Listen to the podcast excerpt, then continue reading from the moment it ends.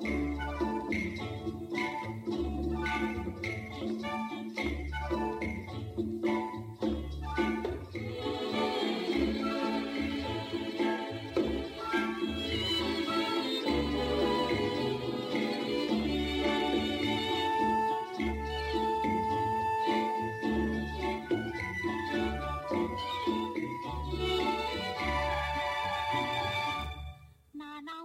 哎，听众朋友们，大家好啊！这里是闲班电台啊，我是曹睿，我是小明儿。嗯、哎，然后我们今天呢，那个聊聊吃啊，聊聊吃的和吃有关的事儿，然后牵扯到两个城市啊。啊，这两个城市，那个不是天津和北京啊，虽然离得近，是天津和上海。哦啊天津、上海虽然离得很远，但是就是我，因为我，呃，在录这个节目之前一段时间、一直待在上海。哦，然后呢，哦，我先把我们那嘉宾引出来。嘉宾在这儿直抽烟啊对嘉宾，嘉宾就是那个大家已经已经有点熟悉的啊，嗯之前和我们做过两期节目的 Ching。大家好，各位观众、各位和听众朋友们，大家好，我是 Chin。嗯，没有观众啊，嗯不，我们不是直播节目。我们上次录完节目之后，好多听众都反映 Ching 的声音特别好听。嗯你是不是在这儿谢谢一下听众？嗯，谢谢听众朋友们。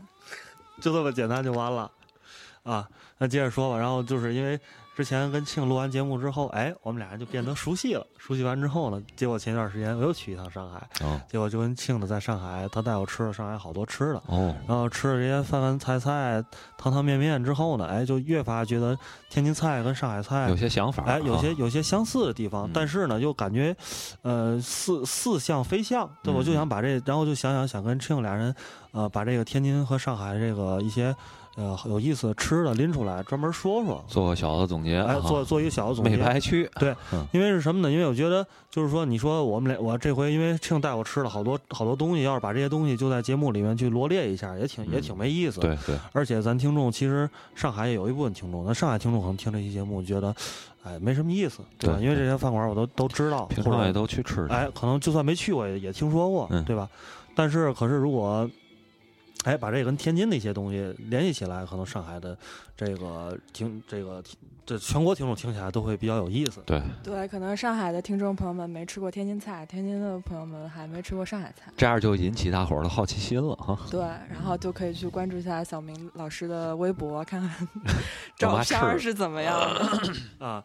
然后那个，然后正好，其实，在这件事儿上呢，我觉得庆哎最有发言权，对吧？嗯因为她是一个北方天津的姑娘，嗯，然后呢，又在上海有一段时间的这种生活经历，而且同时还特别爱吃，对吧？她就是把两地的一些吃的，尤尤其一些，她她她带我去了好多特别古老的饭饭馆、哦餐厅，嗯就是上海那边也是，就是属于嗯，就是叫你你应该管叫什么？呃，是就类似于天津狗食馆的那个上海版本。但是你给起名叫居民饮食店，对吧？对对，嗯居民饮食店就是家门口儿吃个便饭，但是，呃，又非常的落位，非常的好吃，又很实惠这种小饭馆儿。哦，哎，那我觉得你先这样吧，你先你先那个说说说从你来看啊，因为咱这期是我是想说这个两两地的餐饮有一些相似之处，但是我觉得 Ching 肯定觉得这两地你吃起来口味特别不一样，对吧？那我觉得你先大概你从你的角度说一下，天津跟上海，你觉得餐饮就吃大家饮食习惯吧，你觉得有什么不太一样的地方？就是你你自己生活的经验不太一样。啊，你也可以说一样，无所谓啊。嗯、我觉得先说一样的地方吧，我觉得就是都巨下饭。嗯，但是天津菜的下饭，它首先比较咸，咸的你必须得多吃饭，必须得就是饭吃，对。然后上海菜它是就是四个字，就是说浓油赤酱嘛，它就是就是那个酱汁儿拌饭呢，就、哦就很下饭，比较香对，香。嗯嗯，然后嗯、说完了。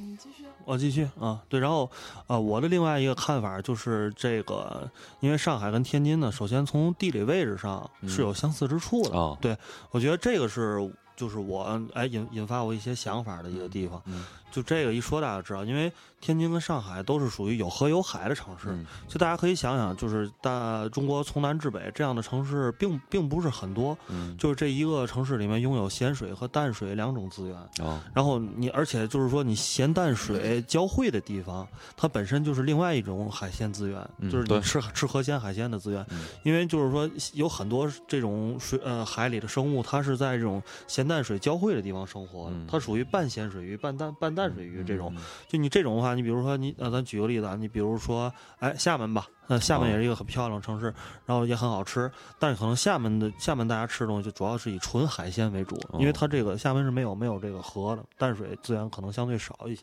对吧？嗯，天津不光有河，还有海，还有海河。嗯，就为抖个机灵是吧？嗯，还有烂泥，还有滩涂，还有滩涂生的那种植物，马葛，对吗？对盐碱地哦，就是马葛这个东西，我我感觉好像是天津特产吧，我不知道你们在在别的地方吃没吃过马葛，比如什么那个那个那个什么。像啊青岛之类的盛产贝壳的城市有吗？没有，反正我没吃到过。嗯，马葛是马它学名是什么呀？我我不知道马革学名是什么，哦其实毛毛革，因为我觉得马革马革上有一种那个小绒毛一样的那种东西，哦它其实也是它就是典型的一个就是说呃河海交汇的这种这种水域里面生长的东西，它是哦长在什么地儿呢？它长在这个泥滩里。哦，就是那你说天津这个海河入海口或者其他的这种河的入海口，它有好多那种泥滩，嗯它不是说像海那种盐碱地，嗯就是那种就它是在那个泥里边河泥里边，嗯但是它又是咸的，然后就是哎。专门生长这种这种马葛，然后它嗯就是因为咱天津人吃这个马葛的时候，觉得它那个就是，呃，怎么说呢？上面全都是泥，就特别哦不干净，在市场里看、嗯是吧？然后但是因为它是生长在这个盐碱里边，所以是这样。嗯然后哎，那它跟毛蚶是一种东西吗？因为哦我知道上海人吃毛蚶，然后在呃一些年前还爆发过大面积的那种痢疾啊什么，就是夏天吃这个上海人吃太太美了，太疯了，然后就 集体拉肚子这种事儿。因为它也是长在可能集体窜稀 是吧？我我看厕所不够用我看这个毛蚶的图片，我认为从图片上讲啊，就是因为我没吃过毛蚶，但你吃过毛蚶吧？我吃过，然后我也拉肚子了，那那那你挺难忘的。那这样，你你觉得毛蚶跟马蛤吃起来一样吗？嗯、我觉得起码这两种贝类从形态上讲，肯定可能是近亲吧，嗯嗯但可能料理的方法不太一样。嗯嗯，那上海一般是毛蚶会怎么处理？上海人为什么拉肚子呢？因为上海有一种特殊的料理方法，它就是生腌，比如说醉虾、嗯，呛虾这种，对对对它就是就是稍微一弄，然后让就是通过酒啊这种化学变性的方法，让食物进行熟说白了还成。是剩，对，但是它可能有些微生物啊、寄生虫什么的，它就处理的没有那么干净，就哦就闹肚子了。啊，然后我说起来这个，我觉得我就我就能抛出来我第一个观点了。这是之前咱们咱们仨人在商量准备节目时，我没有想到的一个事儿。嗯但是因为我就是从小我就清清楚楚的记得一件事情，就是我奶奶家哈，我嗯奶奶家就是有有有一个远房亲戚是在这个东丽啊，靠近北塘这边，他们家在这边生活，就是类似于就靠近塘沽等嗯等等这边。然后他们小他们小的时候，每次因为我我奶奶家人特别爱吃螃蟹，哦，我奶奶河螃蟹、海螃蟹都爱吃。嗯然后呢，就是特别她我老太太特别爱吃一种东西，就是从这个呃大港北塘这边拿过去的一种东西叫醉蟹。哦这个是咸醉，当时那种小螃蟹，就是大家知道那个，就是所所谓郭德纲相声里边的那个 棋子儿蟹，棋子儿蟹，对，就特别小，可能那个比棋就就是也就是大家。呃，我看看，也就拇指这么大吧，我觉得连腿儿算身子吧，嗯可能有的比拇指稍微大点儿那种嗯。小螃蟹，嗯。但那种小螃蟹实际上非常肥，而且哦。那个它里边那个就是肉也非常甜。我小时候我记得在市场里卖海鲜的地儿看见过卖这种小螃蟹的，但是它都是一堆乱七八糟，什么都有。对，那一然后块儿。你是不是小时候也不知道它应该怎么吃？对，我小时候一直一直觉得这东西就太小了，没法吃根本吃不着肉。啊，然后后来我就知道了这个北塘这边的一个吃法之后，我才知道怎么吃，就是他会把这个小螃蟹放在白酒里面，然后放上盐和糖来醉它，醉完之后就活着，给腌腌了，腌完之后，然后他就他死了之后把这罐儿密封一下，然后哦你什么时候想吃的时候，它打开之后这肉质依然很鲜美，然后你就就就是这个白酒汁儿。然后就可以就直接拿一螃蟹整只的嚼，哦整只嚼，它那个肉还是那种就是生螃蟹那那种感觉的，就是嚼完之后连皮儿带壳儿。哇，这个东西我没吃过。嗯，但是就是你，你觉得是不是这个？我第一个说这咸醉吧，或者咸醉或者甜醉也是上海的一种做法，就是比较嗯常见嘛。嗯，在。对对，是的，是的。那你吃的那个叫什么毛毛毛什么？毛毛蚶，毛蚶蚶毛蚶是是也是醉的吗？就是类似于这种？你刚才说半截儿。蒜汁生腌是这是这样做的，就是你最喜欢的蒜，嗯然后呃，应该是酒吧，嗯然后就是把它生腌了。你别看我，你离着近点。好好好，说完了啊，说完了，行曹瑞哥给我这料理方法很简单呀。给我们唱首歌，唱首歌啊！我们俩人得对对后边词儿，然后我们先我们听一首歌啊。今天曹瑞哥选的歌都是一些有上海就上海复兴方案对那个那个单人计划，对曹瑞哥哥选的歌，曹瑞主播啊，不是曹瑞哥哥。嗯，然后我们回来之后，我们聊一聊鱼啊，刚才聊一聊贝壳和这个螃蟹啊。听首周璇的吧，《Night Life in Shanghai》啊。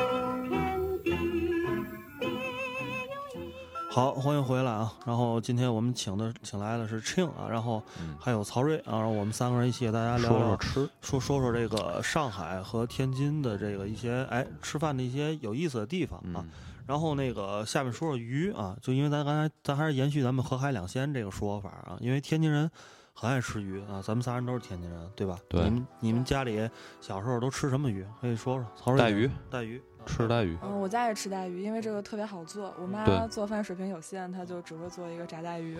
对，而且泛泛北方地区就是那个，比如说北京也特别爱吃带鱼。哎，对对对，，北京他们这边就红烧带鱼就是一个非常下饭的一个菜，但其实我从小并不觉得带鱼下饭，因为我觉得就是就是咱说说这个下饭啊，因为刚才赤木提到了嘛，对吧？嗯说两地都菜都很下饭，嗯，我觉得带鱼就不下饭，因为我是红烧带鱼的汁儿下饭。对汁儿下饭，但是它那个鱼本身，我觉得我每次都是这样，我每次都得把那带鱼先都吃完了，因为你吃带鱼，我拿拿筷子我吃不了带鱼，我得我得蘸手吃带鱼，哦，我以为用刀叉呢，剔剔那个刺儿。我都懒得接你下茬，然后就是用用你用手蘸着手吃完带鱼之后，你就不愿意拿那个都充满了酱汁儿的手去摸筷子。你洗下去啊？对呀、所以我洗完之后我就又不想吃带鱼了，就只想吃米饭。哦，所以我每次我小时候家里做带鱼的时候，我都都都吃不下多少米饭，你知道吗那？是不是炸带鱼你就能用手拿着直接当零嘴吃？对，炸带鱼，你还他说你们家怎么吃啊？我们家炸带鱼就直接跟饼啊、馒头一块儿就就着吃。然后因为炸带鱼都是炸那种特别窄的那种带鱼，对，它的那个鱼刺儿就没有那么没有那么多，那么多、嗯啊，不是没有那么硬。那鱼刺儿炸炸完之后就可以、啊可以嚼了，直接吃了，嗯直接，嚼了吃了。对啊啊。然后得蘸那个糖醋汁儿，是吧？你们家还蘸糖醋汁儿啊？对，哦，你们家那么讲究是吗？嗯得得要那个甜口。得要那个甜口儿。对然后那个，我记得咱小时候，然后天津，我觉得小时候，呃，小时候就开始吃，到现在依然在吃，非常经典的一个鱼就是黄花鱼，嗯，还有那个塔目鱼，哦，对吧？但塔塔目鱼不说，咱先说这黄花鱼。我我记得我反正从小家里，因为呃小时候这个物物产，然后资源没有现在这么丰富，嗯就是你能吃的鱼类很有限，对，所以我记得小时候就是只有过年过节的时候或者下饭馆儿，然后你才有机会吃到这个黄花鱼。因为它是蒜瓣肉，对，它是蒜瓣肉，对吧？蒜瓣肉就是一种就是家长说这个吃黄花鱼就是吃蒜瓣肉的，嗯啊，然后那个这时候呢，我们就想到了上海有一个菜，上海因为上海有一经典的一个鱼类，就是上海人很爱吃的一种鱼，叫嗯黄鱼。黄鱼对对，你想说说黄鱼吗？黄鱼分大黄大黄鱼和小黄鱼。小黄鱼是不是那种就是这么大那种小鱼，就是大概有有有手的一半儿这么长的那种小、小嗯，黄鱼？对，然后它一般是作为前菜，就是冷盘，它有那种嗯就是香酥小黄鱼，或嗯者讲究一点再放点台条，台条是什么东西？呃，就是海苔末，哦，哦这么讲究是吗？对对对，然后但是那个香酥小黄鱼就是那个不光是就是整个就是江浙沪地区都有这样的一个做法，就是嗯把那个小糊那个糖醋鱼作为冷盘儿，就是对你知道这时候曹水你可想到天津下酒菜有一个对著名的一个菜就是糖醋小糖醋小鱼小鱼儿，对吧？嗯？有的天津有的是河鱼，就河鱼这么长那种小鱼儿，对对吧？嗯然后有的是那种小黄鱼，嗯先给它炸，炸完之后呢，然后再拿糖醋汁儿是是浸一下，或者韭菜儿韭菜儿嗯经典的下酒菜儿，哎，所以我们找到第二个这个哎相似的地方，嗯，就是这个糖醋鱼作为冷盘儿，然后去去去去去吃啊。嗯，嗯那天津是吃有野生的大黄鱼吗？还是普通的养殖的那种？啊因为是这样，就我我因为我以我反正个人的经验啊，我觉得咱现在这儿吃都是养殖的吧，没有没有野生的哦了，，明白明白。对吧？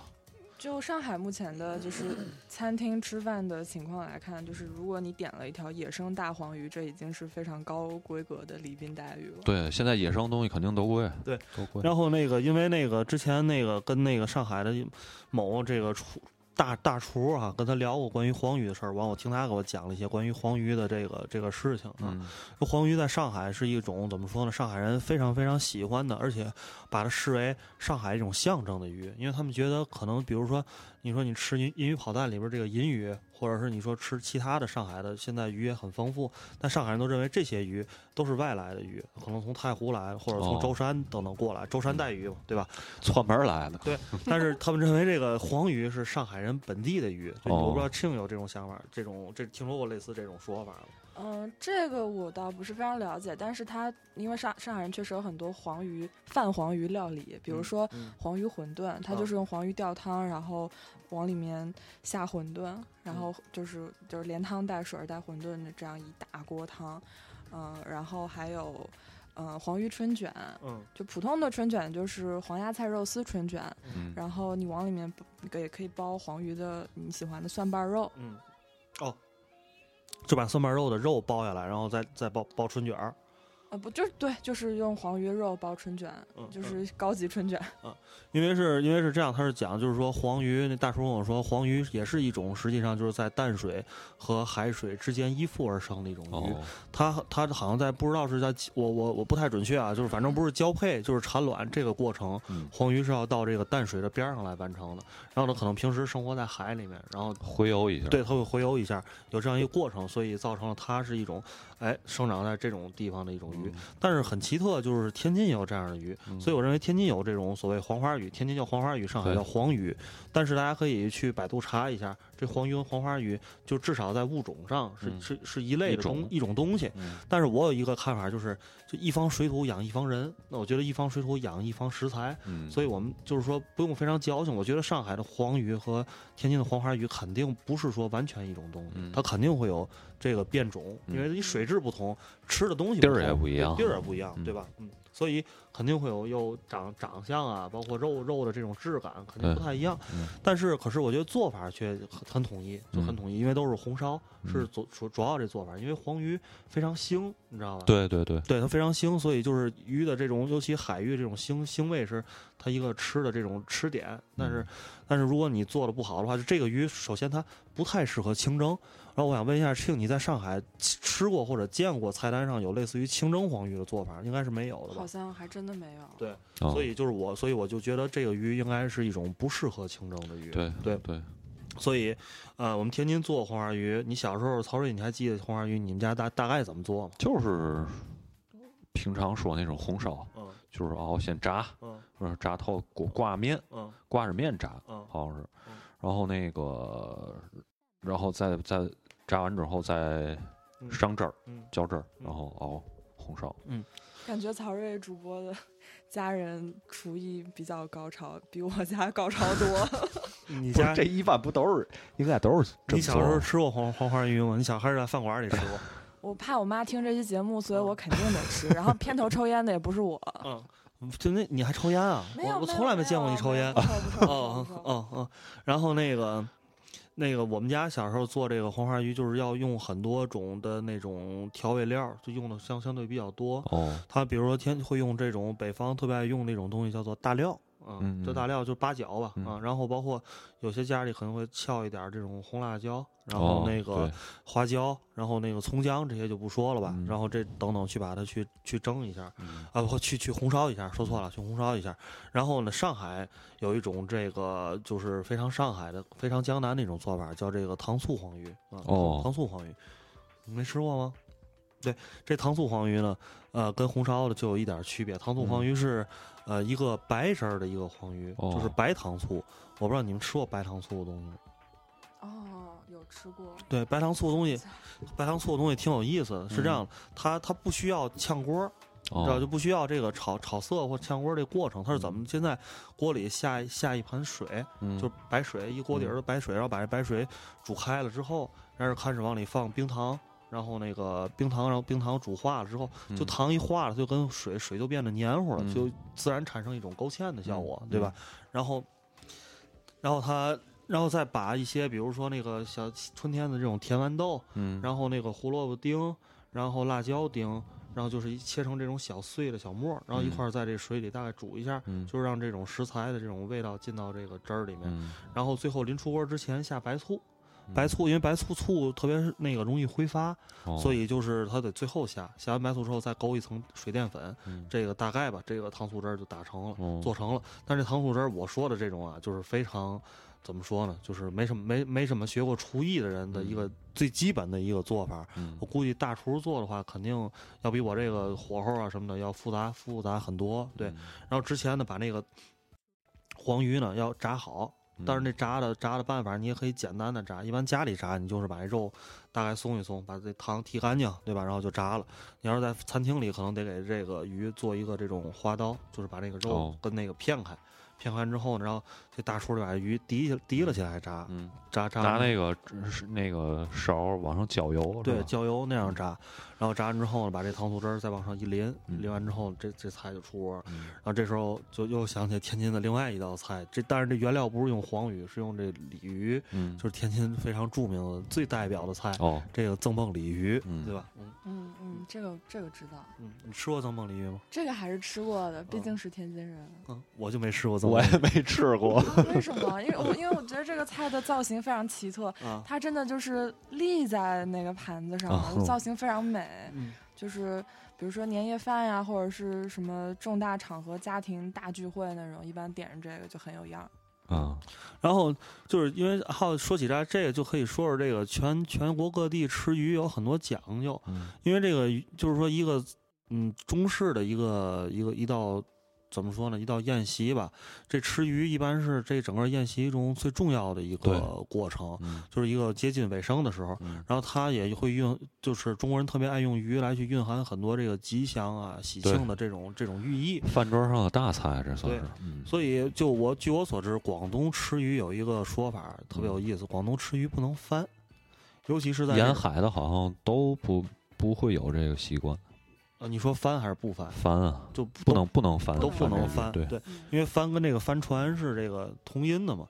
因为就是说，一般吃鱼就是说就是渔民嘛，就是这种码头文化、渔民文化会讨个吉利吧。对讨个吉利，所以这个鱼吃完之后都会从这个底下再去够另一面的肉，所以这个你就知道了为什么会有一种做法让这个鱼到立在盘子里。嗯，而不是躺在盘子里，嗯因为你躺在盘子里的话，你在这种高级宴会上，你就要面临一个过程，就要翻鱼。翻鱼这个翻鱼是非常不雅的一件事儿，而且你下边这个你下边这一片鱼的鱼肉，你都被这个汤汁儿、糖醋汁儿已经浸泡了，嗯浸泡之后它就蔫儿了，它就不脆了，对就外边那个外焦里嫩就没有了，嗯然后所以那面就不好吃了。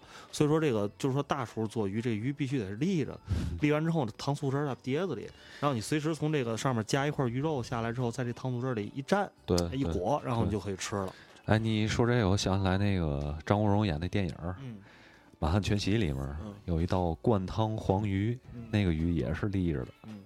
嗯，我不知道你注注没注意过。我那个《满汉全席》里边的菜我记不太清楚了，嗯给我印象最深的就是那个猴脑，拿豆腐做成猴脑，呃，是《满汉全席》吗？满对，嗯，《满汉全席》。嗯，还有那个熊掌，嗯嗯嗯 OK，然后我们就是接着说这个黄鱼，但是黄鱼呢，呃，因为天津人的料理的办法就是，呃，要放大料，但是大料这个东西在南方呢，在上海就用到的相对就比较少，因为我之前跟大叔聊天，大叔跟我说，就是上海啊，就是说那个烧菜啊，只有有限的几种东西是要用大料的，一个是这个酱鸭，酱鸭。嗯对对，酱鸭是要用大料的。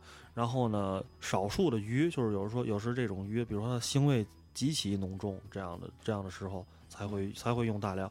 那其他菜就是说上海上海菜做做大料，做菜放大料，就是一种错误的做法哎，但是有一个东西是放大料啊的，。是什么东西？烤麸。烤麸是放大料的是吗？对啊，但是哦，我之前就不知道，不知道嗯，因为别的菜我没有在盘子里扒拉出来过大料，啊。那烤麸是有，那因为你烤麸也是那种就是要味道烧的很浓嘛，嗯然后好吸到那个嗯就是烤麸，就是类似于天津水面筋的这样嗯一种材质里。嗯嗯嗯，吸那汁儿是吧？对对对对，嗯因为因为这个就是上海大叔他给我他给我讲一事儿，他说他们以前在这个就是类似于招聘这种这种时候、嗯嗯是厨子嘛，或做评委，看这厨子做菜，嗯他只要是比如说烧一个普通的菜，他往里下大料。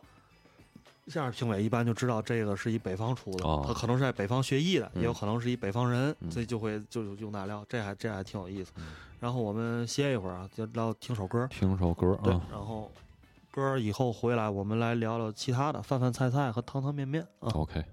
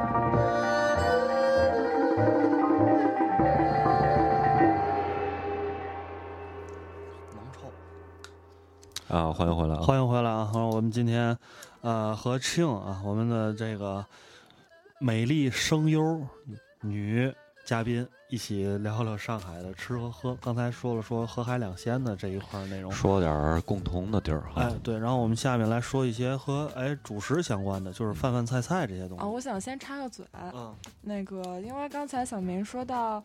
呃，上海人不太用大料嘛，然后我就想到，确实是这样，因为上海对我感觉它对本地的呃一些料理的传承保护性还是蛮强的。就比如说，据我了解，上海在可能几十年之前是没有香菜这种食材的，就是他不吃香菜。盐水，对对对，不不是湖南菜的那个香菜。盐水，嗯，对。然后他是从，就是因为因为新疆人，然后包括那个地区的一些饮食传进来之后，然后把香菜这种食材带进来，然后上海人才才开始围绕着香菜这个食材有自己的一些研发跟新的料理的创作。嗯、那湘菜，也就是说，它之前是从是从哪种菜系传到上海的？就是说是西北那边吗？嗯，应该是西北或者新疆，就是有有这边的人来上海经商呀，然后有这样的居民进来，然后把这个食材带进来。就像就比如说举个简单的例子，比如说天津这边可能你随便吃个什么东西，吃个什么叫个什么汤，然后它往上面会撒一点葱花，就会撒点香菜。但是你在上海，同样你叫一个普通的汤，它可能就放点葱花，它不太会使用香菜。没有用的那么普遍，对对对，是吧？但是香菜这个东西传进来之后呢，呃，上海人又又发明了一些围绕香菜展，就是开展的一些哦，嗯、一些料理，比如说专，对，比如说专门的香菜皮蛋鱼片汤，哦，嗯，嗯。或者是嗯、呃这次跟小明吃到的一家非常。非常小的那个夜宵做专做夜宵的本帮小馆子，然后他们家有一个非常独特的料理，他们是做鳝丝、鳝哦鱼，但是它竟然是盐爆鳝爆丝鳝丝，这个我吃到，我也是第一次吃到，我都惊了。而且其他的上海菜馆子我也没有见到有这种做法。咱这儿有盐爆肚丝，是吧？还有盐爆鸡丝、盐爆爆肉丝。这是我最爱吃的。就盐爆，其实盐爆这个菜吃起来是相当清爽爽口，对，但是因为我不爱吃香菜，所以每次我只能把这个就，但是盐爆那个味道我还是挺喜欢的，因为它非常哦清爽，对就是非常清小清新的菜是吧对我特别爱吃这个所以小明把所有鳝丝都挑了吃了。然后你庆就把所有香菜都挑着吃，但是那里边不只有香菜，我记得好像还有那个葱吧，还是是还是小小葱，基本的调料会有，但是而且他那个菜单上写的也不是盐爆鳝丝，而是白爆。对白爆，要不就是青爆，反正就是就这一个一个不，他没有写盐爆鳝丝。哦，对，而且他之前在上桌之前，那个老板还跟我们说，跟我们俩，我当时不是俩，咱是几个人，三个人、四个人一起吃，三个，三个人，嗯三个人一起吃的。不是嗯我们俩，不是俩，不是我们俩，真的是有别人。你你不强调，其实没事儿。对，啊 然后，然后那个跟我们说的还挺神秘，他说我们这儿，呃因为这样，在上上海吃鳝丝呢，就是这个盐爆不盐不是盐爆，那个响油，响油鳝丝是非常普遍的一对对做法，就是我都知道这菜。对就著著名的本帮菜，对对吧？哎，它是本帮菜还是江浙菜？应该是本帮菜，因本帮菜为淮扬菜有其他的处理鳝丝的方法，比如说炝虎尾。炝虎尾是什么？炝虎尾是它它不以上海这种浓油赤酱的方式来处理鳝丝，因为鳝丝是讲究吃它的鲜嫩、口感的呃爽滑这种，所以它是把鳝丝划完之后要。在鸡汤里或者高汤里浸浸过之后，嗯就是相当于像土豆丝的方法，哦就是非常清爽的来哦处理鳝丝。很简单，这是淮扬菜，就我是我在扬州吃到的一个料理。极简主义鳝丝。对所以就是说，你在上海，如果你说吃鳝响油鳝丝，这并不新鲜，基本上只要一本帮菜馆，它都会有这道菜嗯，但是也是非常非常下饭的菜，而且有大量的蒜。和胡椒。对，然后到这家菜馆之后，这这老板说：“哎，我给你们说一个，我们这儿才有一做法，叫对，他说我们这儿蝎子粑粑独一份儿，嗯哦，白茬屎壳郎配不上对儿。他他挺挺懂天津歇后语儿。对，没有没有没有，他开玩笑的。对然后他就说，就是有一个青青鲍鳝丝，嗯然后上来之后，我我跟庆就震惊了，这不就是盐包啊，对吧？对然后所以就是就是这说起来，这就说起来一个特别有意思的一个一个点，就是说这个全国全全中国啊，这个餐饮文化是有流行趋势的，啊，就是那个都是这样。你比如说啊，我就喜我想起来天津，就是说天津啊，是从三四年前啊两三年前开始吃秋葵这东西的。然后这个秋葵之前就没有，也不是说没有，你可能只有这种卖西餐的，就是面向外国人或者这种这种进口超市里面才能看到但是。我妈在好几年、好多年之前就，你妈在好多年前你跟我说的时候，当时秋葵也是市场上已经出现了，就是普通的老百姓菜篮子里能见到。能见到。我说再往前的，那就是根本见不到。不知道。好了好了，我们已经了解曹主播的那个母亲大人的厨艺有多么精湛了，不用在这儿 谝了。对，太嫉妒了。然后就是对他他妈确实是当时，呃，就是我妈肯定都都不知道秋葵是什么，都不敢买。然后曹瑞跟我说，他妈就开始给他做秋葵，对就就就就这样。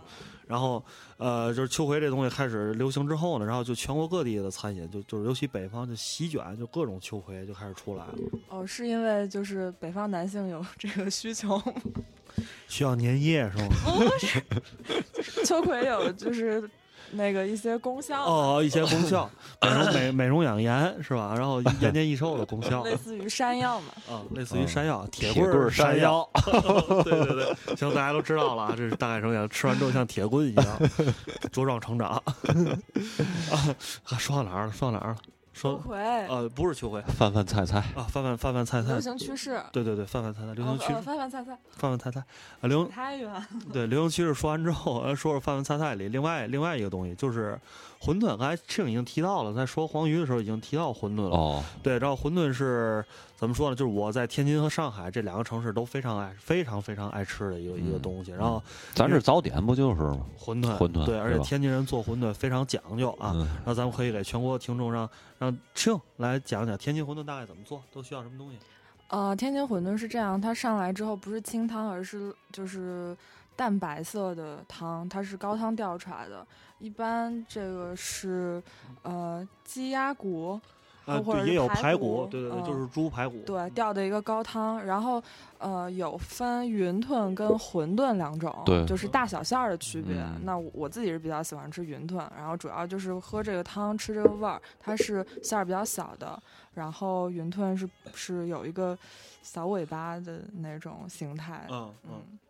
嗯，然后另外一个，就是说你这个汤其实实际上已经很有很有味儿了吧？嗯，就是说你比如说你拿这一碗高汤，然后馄饨煮熟了，一冲就是已经很好了。但是嗯天津还要有往里面放几种东西，嗯一种是紫菜，啊对，一种是小虾米，然后一种是香菜，那，就是茴香，呃，就是盐水。颜色然后另外还有一种东西就是天津最重要的最重要的东西，就就我我个人把这称为天津云吞之魂，就是冬菜。哦啊，对对，对冬菜是一种天津天津特产的一种咸菜，而且实际上它应用范围不是很广，但是天津可是大量生产这东西。嗯然后之前我节目里也提到过，它是潮汕砂锅粥以及海南鸡饭里边非常重要的一种食材。哦，是它？一直传到广东乃至东南亚整个南海地区都是吃哦冬菜的。哦全国全世界各地人吃冬菜都会知道这是天天津冬菜哦，啊，这很有意思。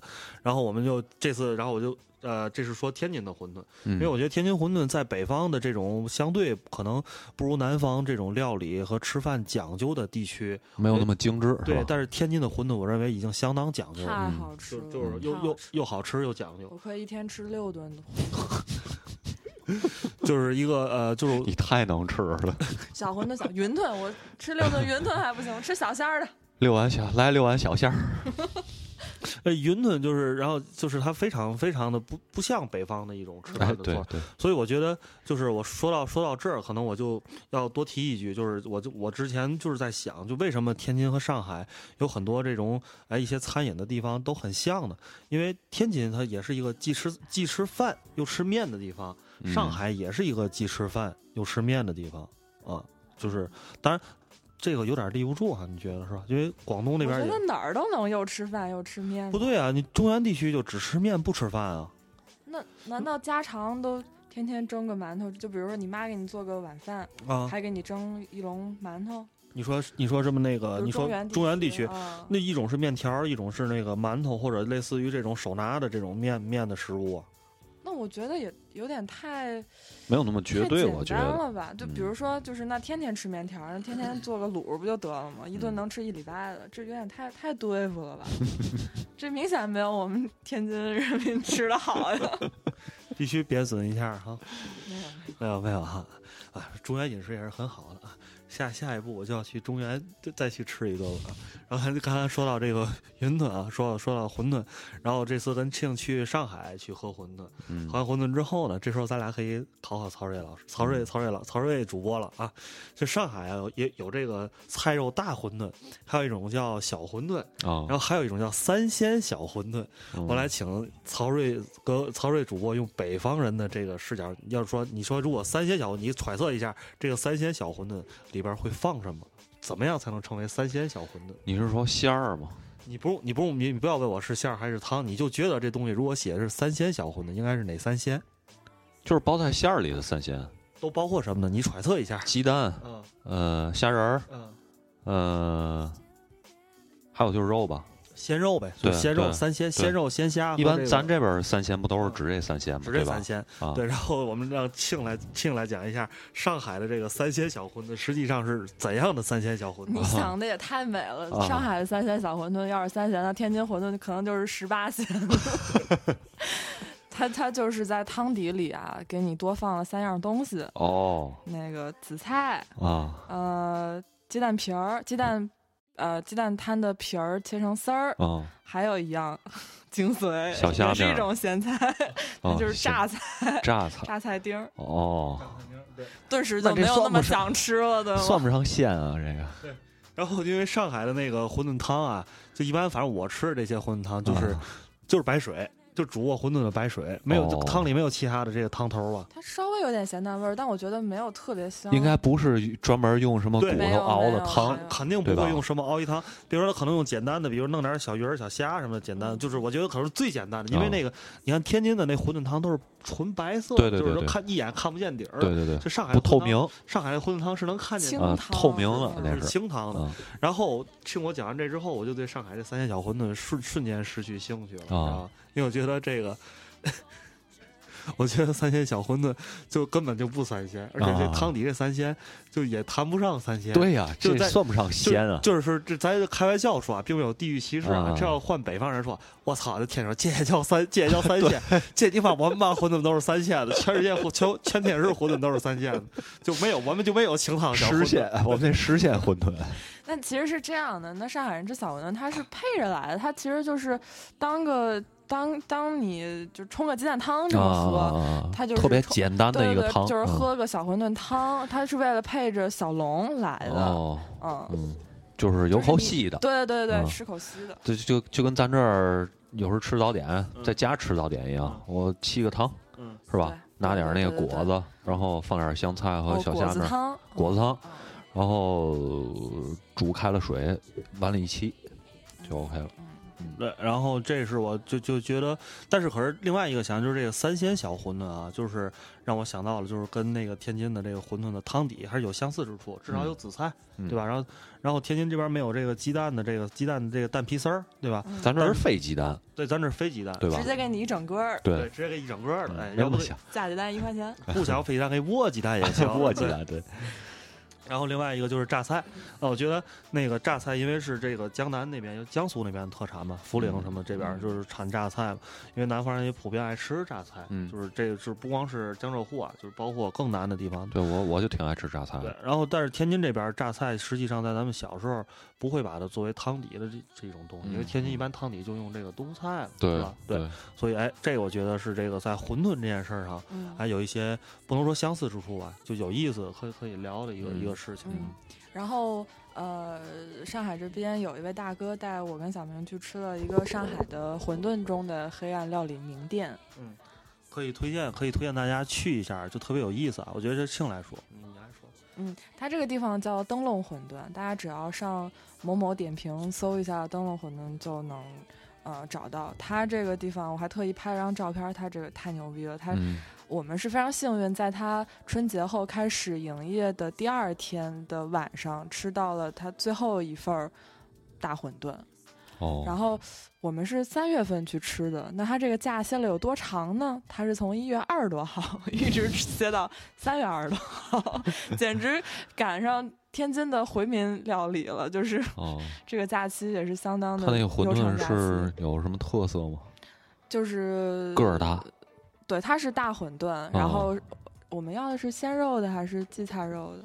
我们要了，好像咱俩吃的那碗是荠菜肉，没给你吃一碗，没给你吃一碗。就因为当时咱不因为吃不了，然后分到各自小碗里吃的，要了一大碗。分开吃的，分开吃的。因为他现当时咱们在要的时候，他只剩两碗了，咱们一共四个人吃了两碗，然后分分着吃的嘛，对吧？然后我们是吃到了最后一批，然后这批吃完之后，他就把这个灯笼的灯关掉了，就表示一天的营业结束了。那个时候是大概晚上十一点多，那他是从晚上九点半才开始营业的。哦然后因为 因为那个是个夜宵是吗？对对对，对，然后我们当时因为吃这家馄饨之之前还吃了北京呃北京上海另外一家非常著名的馄饨，这个馄饨呢就不说它名字了啊，就是一个是一个动作一个动作的名字要不，要让大家听个响儿？哎，对对对对，就比如说，哎，就这么一个馄饨，你知道吧？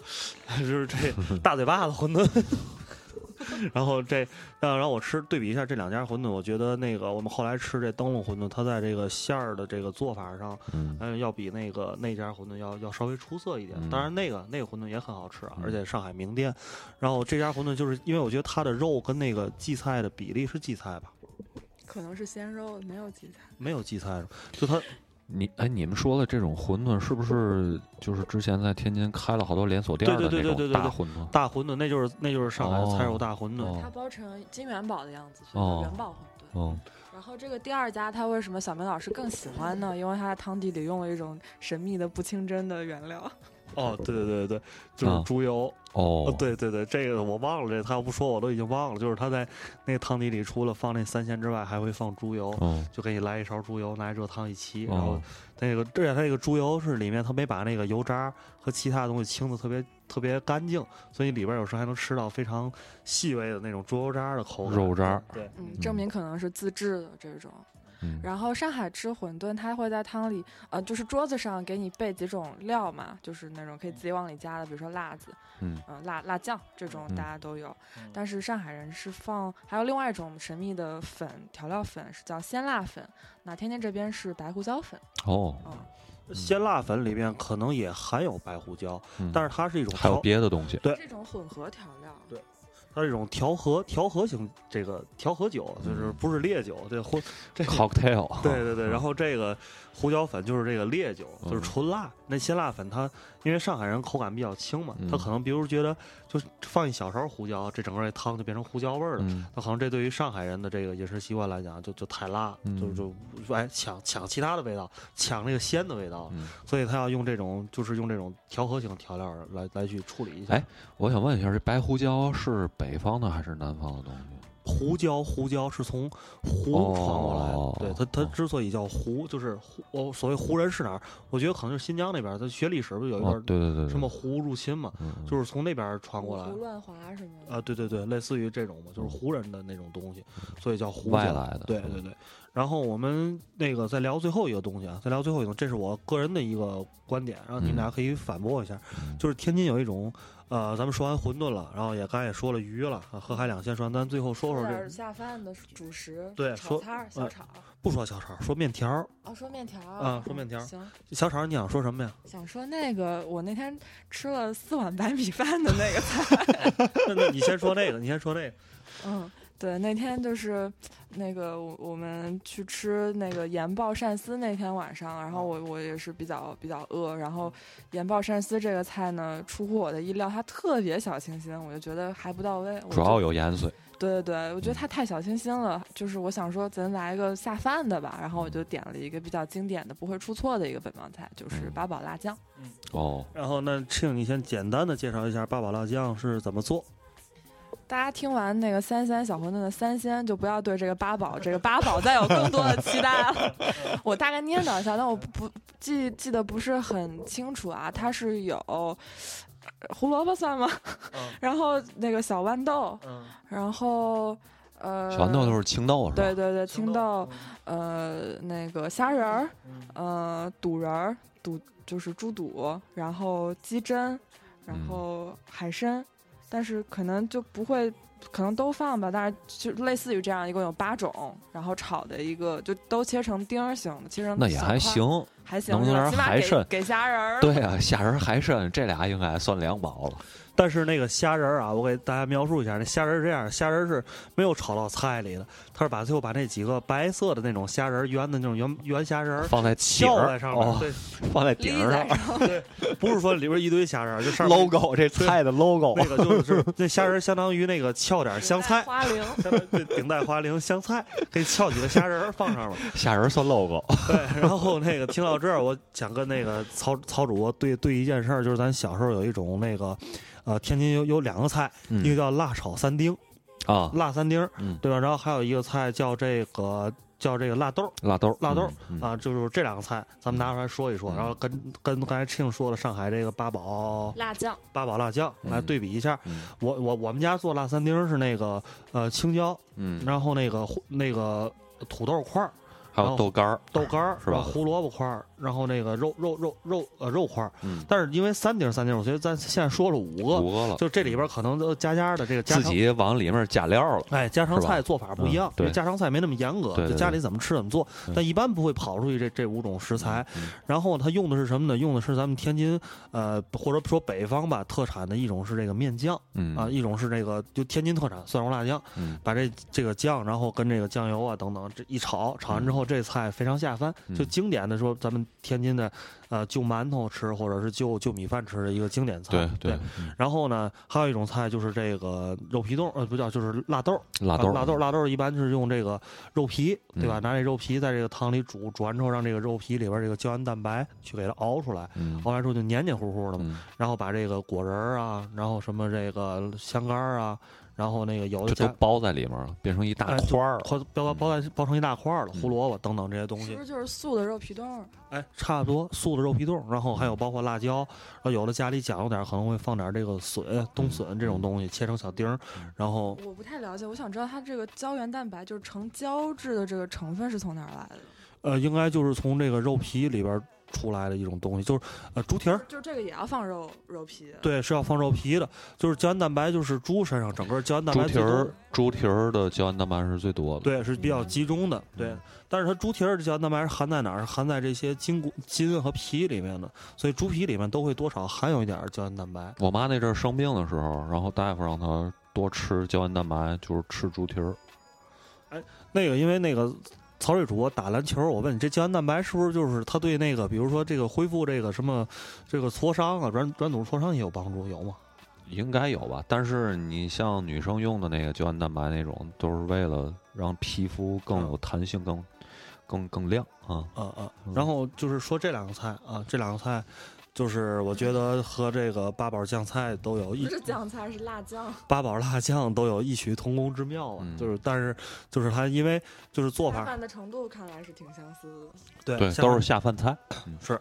所以就是说，我觉得，呃，说到这儿，我们我在一开始提出一一个一个观点，就是说，因为天津和上海都是河海两河海交界的地方，嗯所以哎有河有海，所以很多可能饮食习惯会有相似之处。嗯，那另外一个，我觉得，呃，说北京和上海有相似之处的一个更重要的原因是，天津、呃，天津、和上海、天津和上海天、津和上海上海。更有相似的地方呢，就是这个相似的地方点就是安徽。安徽这样一个一个地方，因为大家知道，呃，明朝朱棣建立天津卫的时候，是从嗯。安徽调了一波人，人过到来。到到天津建的卫。哎，其实说天津人的祖先是安徽人，嗯。然后呢，我具体不知道啊，就是安徽某一个县城或某一个嗯。这个小城市的一个人，嗯。哎，统一迁移到天津了。嗯。那我们也知道，这个上海在开埠的时候，也是由一部分这个，比如上海有宁波人，对吧？这是嗯。主力，对吧？主力的上海人，最早的上海人，嗯，还有一部分就是安徽人。哦。包括现在就是大家在上海生活的人应该知道，就是安徽这个省的这个一些饮食啊，包括一些人文的这些痕迹，在上海都是随处可见的，而且有很多上海人的安徽人都是在上海工作和谋生的，对，对？提供一些饮食服务，比哦。如说小杨生煎，必须要黑一下哈！咱安徽人自己的生煎，噔噔噔噔噔噔噔噔。咱北京人自己的煎饼果子，异曲同工。对然后，所以就是说，这个安徽菜一直在这个上海菜的，就是本帮菜从创立到现在复兴发扬整个这个过程中，安徽菜一直是有它自己的一个独到的地位。嗯因为因为上海有很多安安徽安徽菜的一些影子会在在里面，那我们想天津菜肯定也会有很多安徽菜的影子在里面，所以就是你从能从这个线上能找到啊、那很多菜天津跟上海是有相似之处的。嗯然后我们最后今天节目最后再来说另外一个东西，就是上海的一个著名著名的一个非常代表本帮的冷冷盘儿，叫做四喜烤麸，也叫四季烤麸，是吧？哦也叫四四宝烤麸，就很多叫怎，么这么多名字？还有四鲜还有四，鲜四鲜烤麸我我就知道四喜烤麸。啊。好，那你说说怎么做吧？你知道四喜烤麸？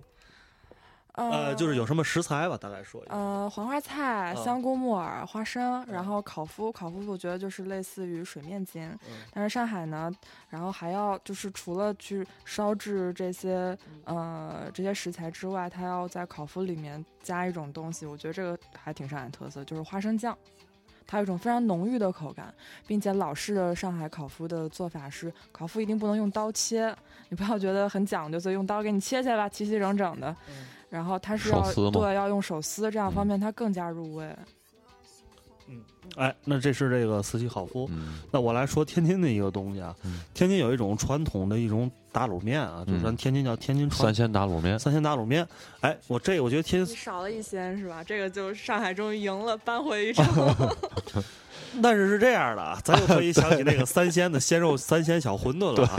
这个天津的这个，他说是三鲜，但一会儿咱我跟我跟我说曹睿，我们俩再怎么说盘点一下，算算，对，算算这里边一共有多少种食材，嗯。对吧？嗯。然后这个这个做法，首先就是说在北方地区，别的地方我反正没吃到过，就是你说什么？就就是咱天津的传统打卤面。打卤面这种做法哦哦哦，对吧？然后你在北京或其他中原地区，就是吃面吃面为主地区，嗯。你都没有见过这种卤，就只有天津有这种卤。然后有什么啊？咱一个一个说啊，木耳、花菜木耳、花菜、木耳、香菇，这是嗯肯定，这三种是肯定有鸡蛋要有的，鸡蛋、鸡蛋，鸡蛋，然后这个香干儿，香干儿嗯。其实就是呃，香干儿要放到南方怎么讲应该叫？哎呀，呃，叫豆豆干，豆豆干儿吧？对嗯，豆干卤香豆干，就是那个那个，对对对，就是那个大煮干丝的那个，反正就是一种。豆制品。对嗯，但是当然可能天津的豆干没有这个南方那么讲究，因为我知道南方可能分咸豆干和白豆干，对吧？哦，或者熏豆干有好多种，对吧？豆制品的形态很多。对嗯，然后天津豆干只有一种，就是外就是熏出来的，外边是黑的，然后里边有点咸淡儿。切开哎有点咸蛋味儿，嗯然后里边是白的，这种嗯豆干是一个。然后呢，有的还会放那个笋，对吧？有的嗯放笋，有的还放腐竹，肉对放肉的，对，放肉，敲了肉片儿。对肉片儿。嗯然后有的家里再讲究点就会放虾仁儿，嗯，对吧？然后整个用这打一卤，对然后打这个卤的方式也非常奇特，嗯，就是它有有的家里啊是用这个海鲜，比如说虾杆儿或者是嗯虾米来炝锅然后嗯来打这卤。嗯但是我因为我习惯做这菜，我用另外一种炝做法，嗯，叫汆汆汆成的卤，卤。对，你要嗯先用一块五花肉。把这卤那个先把这肉煮熟，嗯煮完之熟之后，你在煮的时候里边要放这个姜、嗯，呃葱和八角，就大料，嗯，然后把这个煮成一个所谓北方的一个高汤，嗯就是高汤之后，你把这个肉再切成肉片儿，嗯。肉片儿重新下到里边儿，就是回锅一下，嗯。然后等于用这锅汤来做这个卤，嗯然后把这些食材都下到里边。你说这汆应是南方的做法吧？这个汆，我觉得应该是中国，呃，古代在这个油煎、油炸食品没发，就是食用油油这东西没发明出来之前，普遍的做法，哦，因为没有没有没有油啊，没有油只能用水来把食物煮熟。嗯嗯我觉得汆应该是一个古老的做法，嗯所以肯定就不知道是哪儿做法了啊。嗯就是汆丸子的汆是吗？对对对是是一样的。对，上面一个人，下边一个水，那个那个汆入水啊，入水就是入水，哦入水的意思就是嗯汆嘛嗯。对对对，然后那个，然后汆把这个食材汆熟之后，再往里面倒酱油，呃一定要倒生抽，因为这个色儿要深，就有提色嘛。对。然后再加这个加点糖啊，加点这个盐啊、胡椒啊、这味精等等一样一点调味料，然后嗯最后一勾一个浓芡，嗯对吧？让对这勾的芡。哦，还要放天津的油面筋，啊，对对对对对，这也很重要。必须得放面筋油油面筋是必须要放上海。也吃面筋，而且呃，打卤面嗯下的那个那叫什么菜码里，嗯菜码里应该也有那个糖醋面筋。啊，对糖醋面筋，对对对对对对对。哎，反正总之这就是天津的一个传统的一个打卤面。嗯所以我一直想，我想这个这个东西可能它的根儿是在安徽那边的某一个做法。就是吗？因为我对安徽菜不是特别了解，希望嗯。有有机会有安徽听众的话，能给我们能吃一下对对对，呃，但是因为我之前听那个大叔跟我说，安徽也是有类似于四喜烤麸的这么一个凉菜，就是凉菜，就是把很多食材都用这个酱油这样炒一下，哦然后这个然后去呈现一个凉凉凉凉菜，这样一个，反正安徽肯定是有这种吃法，嗯就是但是但是呢，我觉得可能当时因为我觉得这因为安徽人迁徙到了不同的地方，有的到到了北方生活，有的到了这个南方更南方的地方生活，徽商嘛，流动性很强。哦，然后他们可能把这种安徽的一些饮食上的特点，然后带到了这些不同的城市，然后去发扬光大，就这个还挺有意思的。对，所以综合来讲，一个是我是想说，就是说，因为天津和上海都是一个移民性的一个城市，它并不是说就是说一个像比如说中原地区，它自古就是中中国的一个核心，对吧？就是这儿嗯这儿的人可能在这个几个城市或地区已经生活了祖祖代辈辈几十代了。那天津跟上海都是属于可能这个城市的历史加不会超过几百年，嗯或或者一千年，都是这样的一个一个城市，所以它都是有一种移民特性的。对，它是一个商业城市，所以它很能吸引外来流动人口。嗯嗯，然后，并且曾经都是租界嘛，然后会有非常多的那种西餐的一些呃元素保留下来。嗯，对那这我们今天没来得及说啊，但是那个，因为我们之前提到这事儿，还想说说这个，因为天津跟上海还有一个非常有意思的地方，就是都有吃西餐的传统。对，嗯就是这个西餐传统不是从这个说就这几年开始出现西餐厅了，对，而是就是说从解放老早就有了解放前，从民国时期就已经通过租界，就是殖民地这种这种这种事件。形式对，大伙儿看那个电影儿，那个师傅里面不就是去七十林吃西餐吗？对，白给面包，是，所以我们现在看很多，就是你在天津相对少一点，但是在上海的话，你看上海会有很多就是头发已经花白的这种七十多岁的这老两口就是老太太带着老头儿俩人就会去吃西下下馆儿是去选择吃西餐。嗯，而且是在上海开了有将近百年历史的这种老的西餐厅，去吃一个西餐，嗯，就会把它作为一个自己午饭或者晚餐的一个标准化的选择。嗯所以会说会说上海人要吃咖啡嘛，是要坐下来慢慢吃的。哦，啊，对，然后这是西餐，然后这就是殖民地文化，再加上这种移民，再加上这个安徽的这个背景，所以我觉得天菜跟上海菜，就是都喜欢能够比较容易接受外来的东西，是吧？？包容性很强。包容性很强，呃，最后节目差不多了，嗯说下辣酱油吗？要说一下辣酱油。嗯，因为因为小小明老师是一个可以生吞呃生喝呃直饮辣酱油的一个饮料当可乐喝爱好者。而且我之前我我想我想在节目里也问一下大家，之前大家还谁知道有一种鸡尾酒是用辣酱油调的？啊这是辣酱油 cocktail，就不是纯饮了，是吧？对，然后谁要知道告诉我一下，我想喝这个辣酱油的鸡可以。在家自己试试。然后这个辣酱油就是说到这炸猪排，上海辣酱油，上海辣酱油啊，这是辣酱油是上海的一个独特的一个产物嗯啊。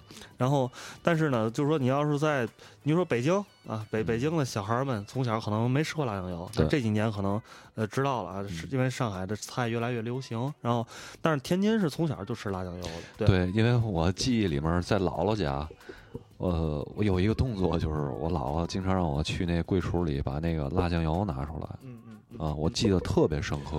是，我觉得这个辣酱油，因为是炸猪排，这个在上海菜里的意义就是它叫这个租界菜。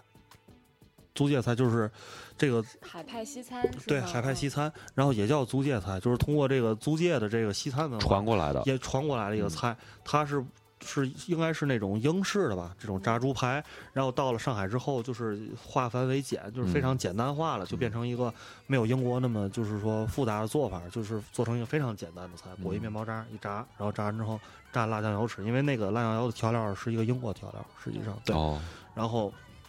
然后天津也是有从小这样的做法，嗯，那么因为咱们天津，我觉得曹睿你也应该回想到，咱们小时候家里偶尔也会吃炸猪排这种东西，对吧？嗯就是家里炸一猪排，嗯、而且天津马路上随处都有炸牛柳、炸串儿这种东西，炸串儿，炸串儿。然后但是路上的小摊儿不给你抹辣酱油，对但家里会抹家里对，然后清炖排骨蒜蓉辣酱，啊蒜，蓉对，辣酱啊。蒜蓉辣酱，然后那个就是家里有时候就因为辣酱油这东西很好吃，对，它那个味道清蒸排骨非非常奇奇特嗯。香味，就是似甜非甜，似酸非酸，对。然后还有挺有味儿，有滋有味儿。很奇怪那个，有一种奇怪的中中药的那种对。中药味儿。嗯。然后就是如果你蘸肉类，它会非常去油腻，对非常让你能很下肉。然后就是家里像曹主播刚才说了，家里要是比如说清清炖一个排骨啊，或者一个肘花啊等等这些牛肉什么的，哎，也可以蘸辣酱。蘸那个就很好吃了，嗯，好，这个辣椒也说完了啊，嗯这就是我们今天的全部内容了吧？还有补充吗？嗯，暂时没想到什么，但是说的还挺饿的。对，然后我们可能要去吃一宵夜了。嗯，然后这其实刚吃完，刚吃完晚饭啊，不是刚吃完宵夜啊。嗯啊，行，那这期节目到这儿吧。嗯。那到这儿好，谢谢大家。最后我们听首歌叫《O City》，也是来自于这个上海复兴计划的啊。谢谢 Ching，嗯，谢谢谢谢大伙儿。拜拜。拜拜。拜拜拜。Here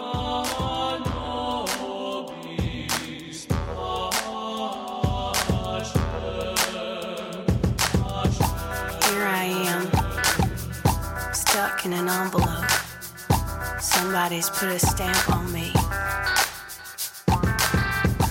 Here I am, built in assembly lines. Somebody's manufactured me. Here I am, stuck in the classifieds. Everybody's got a read on